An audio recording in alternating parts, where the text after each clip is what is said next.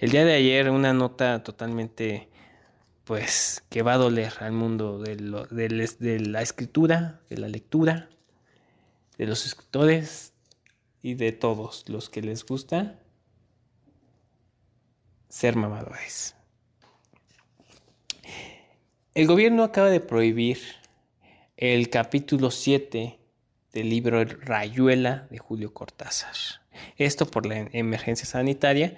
Eh, recuerdo, solamente recuerdo la primera parte que inicia Toco tu boca. Comprensible, ¿no? Que esta que es necesario el distanciamiento social en estos momentos, pero esto ha afectado al mundo de la cultura, sobre todo los poetas, porque eh, al parecer es el único poema que se sabe. Nos acompaña en el estudio eh, un gran amigo, escritor, y que lleva el sindicato de poetas, que yo no sabía que existía hasta este momento. Yo tampoco sabía que existía. De hecho, pensaba que el único eh, sindicato de artistas, bueno, yo sabía que existía el de teatro, el de músicos y el de slameros. ¿Son, ustedes lo mismo, Roberto? No, no, que te pasas completamente distinto. Los slameros, pues, eh, pues, hacen slam. Los poetas somos, sentimos, vibramos, hacemos poesía con lo que vivimos. No, no, no, no, para nada. Ya lo están escuchando, Roberto, eh, líder de este sindicato de, de poetas que nos va a contar que desde el día de ayer que se implementó esto eh, con el gobierno, ellos se han puesto en huelga. Pues sí, totalmente comprensible, ¿no? Que nos estén prohibiendo eh, a nuestro gran autor Julio Cortázar y nuestro gran em, tema, este, el capítulo 7 de Cortázar, de Rayuela, ¿no? Que pues es el, un hito y un himno, por decirlo así. Te entendemos, sí. Por supuesto, eh, yo recuerdo que a cada este, reunión de poesía, siempre, siempre hay, es como el, el persiana americana, ¿no? Como en el, el Wonderwall de, de los poetas, decir, ahí les va un poema y que empieza de Rayuela capítulo 7, toco tu boca. Y desde ahí yo ya desconecto mis oídos porque ya dije, esto ya, este cuento ya me lo sé. Pero entiendo que estén molestos porque este es el único poema que se saben. Y ustedes han implementado eh, ciertas medidas porque están en huelga. Eh, ¿qué, qué, qué, están haciendo este, en medida de, pues, de rebeldía? Pues nuestro sindicato autonombrado Los Perros Románticos ahora en cuarentena pues hemos implementado un par de medidas para pues hacernos visibles ante la cuarentena, ¿no? Hemos tomado algunas medidas este, preventivas y de acción.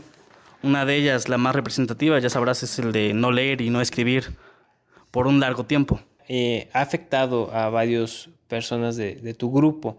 Eh, he visto notas en toda la República de poetas que están este, en este acto de no leer, no escribir. Incluso uno que tenía que tomar un transporte público del centro histórico de la Ciudad de México a Coyoacán, que acabó en Tamaulipas porque no, no puede leer este, el metro o, el camión que tiene que tomar. Agarró un vehículo al azar y acabó en Tamaulipas. Tú, Emilio, conoces otro, otra historia, ¿no? Tenía una pregunta porque encontré esta nota pésimamente reportada por este, el periódico Reforma, donde decía, joven se encierra en su casa por tres meses. Y yo quería hacer una pregunta, Roberto. ¿Está haciendo un performance en nombre de Cortázar? Ya sabes, por casa tomada. ¿O esto se trata simplemente de un resultado natural de la cuarentena? Claro que sí, muchos poetas estamos tomando eh, la obra de Cortázar para representar nuestras obras. Casa Tomada es ahora Casa Tomada, pero por la pandemia. ¿Ves? Toda tiene referencia, tiene una conexión.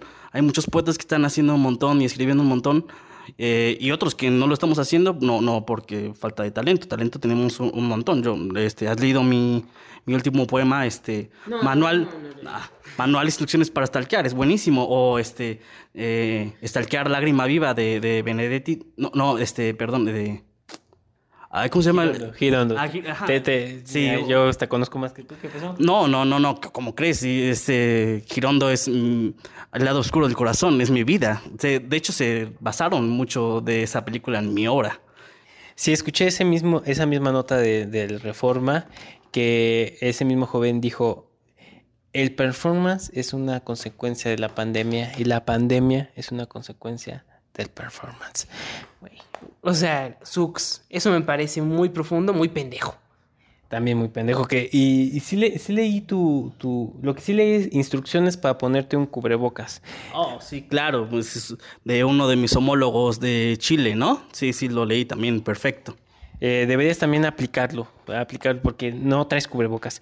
Bueno, Pero es que cada quien es libre de hacer lo que sea. Yo, por ejemplo, mi cubrebocas, cada, cada que tengo oportunidad escribo un poema y lo pongo en una esquina para que la gente, eh, sobre mi cubrebocas, escribir ese poema y que lo pueda representarse y sentirse. ese performance me- parece interesante. Habíamos eh, escuchado, leído eh, sobre estos, estas personas que se llaman acción poética. Sin duda vimos en Facebook, en alguna red, so- red social. Yo eh, lo vi una vez en un baño de la Capu. Decía algo así como de, tu caca para mí es oro.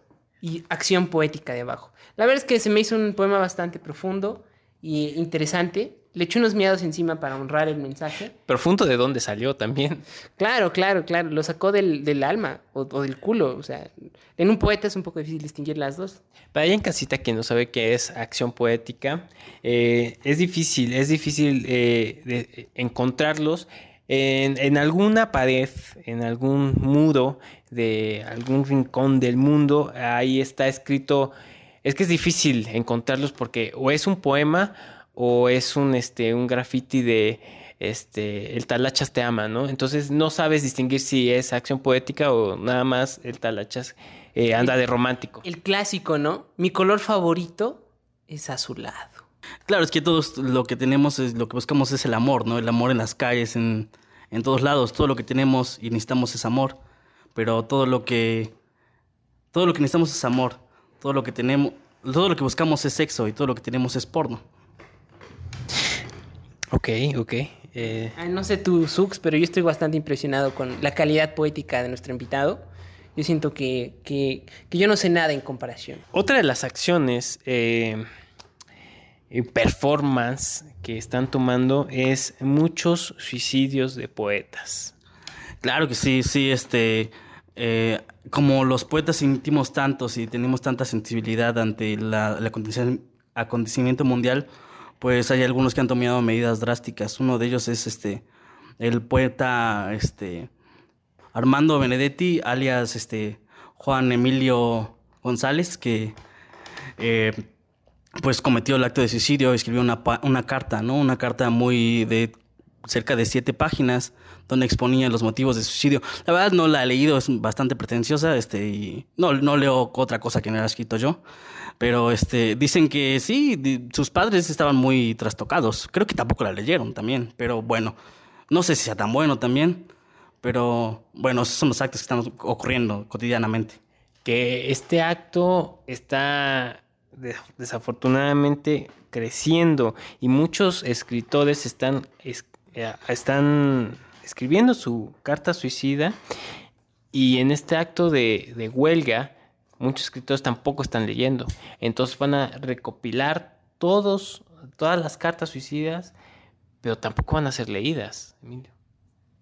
Bueno, claro, el principal problema aquí es que los poetas dejaron de leer poemas, pero en realidad no afectó tanto porque de por sí nunca leen poemas de otros poetas, así que en este caso yo creo que el suicidado fue el único que leyó la carta y eso me parece muy bien. Si quisieran tener más exposición, yo les sugeriría que lo pudieran en Facebook o en el baño de la capo, que creo que es un lugar muy bueno para suicidarse y para escribir tu carta de suicidio. que ya tocando el tema de Facebook y en colaboración con el gobierno están prohibiendo el capítulo 7 también en Facebook, que es donde veíamos más que se escribía el capítulo 7 de Rayuela, en, en, en fotos que, que la gente compartía. De hecho, yo, yo leí toda Rayuela en publicaciones de Facebook. O sea, ahí yo me leí toda Rayuela porque la gente compartía y compartía. Entonces, pero ya Facebook ya bloqueó todas este, o sea, como cuando bloqueas, cuando, cuando te bloquea cuando subes este contenido pornográfico, un desnudo, una chichi, Una igual, igual ya está bloqueando el capítulo 7 de Rayuela. O- otro, otro acto de performance que me parece muy, muy ingenioso. Es de un eh, escritor poblano que la verdad no sé su nombre como todos los escritores locales, eh, que, que está haciendo un live donde no está haciendo nada más que ver a la cámara fijamente, cruzadito de brazos, enojado, trompudito, porque está en huelga. O sea, está enojado y no está leyendo y no está escribiendo. Contundente. O sea, yo me pregunto, ¿este acto poético realmente tiene un impacto muy grande en las dos personas que han reaccionado hasta ahora? Y las dos son Sux. Una es Sux y otra es yo, la verdad. Pero, no sé, creo que Roberto lo ha visto antes, no sé. Eh, Sí, este, es impresionante verlo ahí de brazos cruzados, enojado. Eh, sí, este, me sensibiliza mucho. Este, de hecho, escribí acerca de él. Cuando puedan entren a mi blog, este, ya saben. Ay, ay, bueno, bueno. ah, eh, Ahorita, acabando, Eh, acabando. ahora, este, y entonces, este, no, no, no sé qué piensan de mi obra. Este, ¿les gusta mi obra? Sí, ¿no? Este, y bueno, los, los, performances que están, este, habiendo, creo que todos hablan también un poco de mí, ¿no? No sé, creo que yo soy una inspiración para los poetas latinoamericanos. Este, me gusta mucho Foucault, me gusta Nietzsche, Kierkegaard. Este, ¿qué, qué piensan de mí? Eh, este, pues mira, no, nos caes bien, nos caes bien. Trajiste, trajiste chelas. Eh, bueno, son victoria, pero bueno, se, se agradece el detalle. Por lo menos fue de las chingones, ¿sabes? O sea, esas, esas sí no tienen nada de alcohol, ¿verdad? nada de loco. Pero bueno, el equipo de Siempre es de Noche News salió a las calles para preguntarle a la gente, a, a la persona de a pie, cómo está afectando, cómo está afectando a la gente esta huelga de poetas. Le preguntamos a una señora que vende, mm, tiene un puesto de periódicos en la calle sobre la, pues esta huelga y esto fue lo que nos dijo. Mira, tengo una cita textual aquí. Y en lo que a mí respecta, los poetas pueden ir y chingar a su madre. Siempre me preguntan si tengo cigarros y luego me piden el encendedor para prender los que traen ellos. Eso fue la cita y, y se me hace muy contundente, la verdad. Yo veo que esta mujer está destrozada por la huelga. Eh, yo también en, mi labor periodística tu- tuve que tomar el transporte público para venir aquí y le pregunté al señor de que, que conduce la ruta 41, eh, unidad 3, qué es lo que piensa de esta huelga y lo que me dijo fue, joven, son 8.50, no se haga pendejo, la bajada es por atrás. Algo contundente. Claro que sí, es un verso poético. 8.50. ¿Qué representan? Ya ni unos chetos podemos comprar con eso, ¿eh?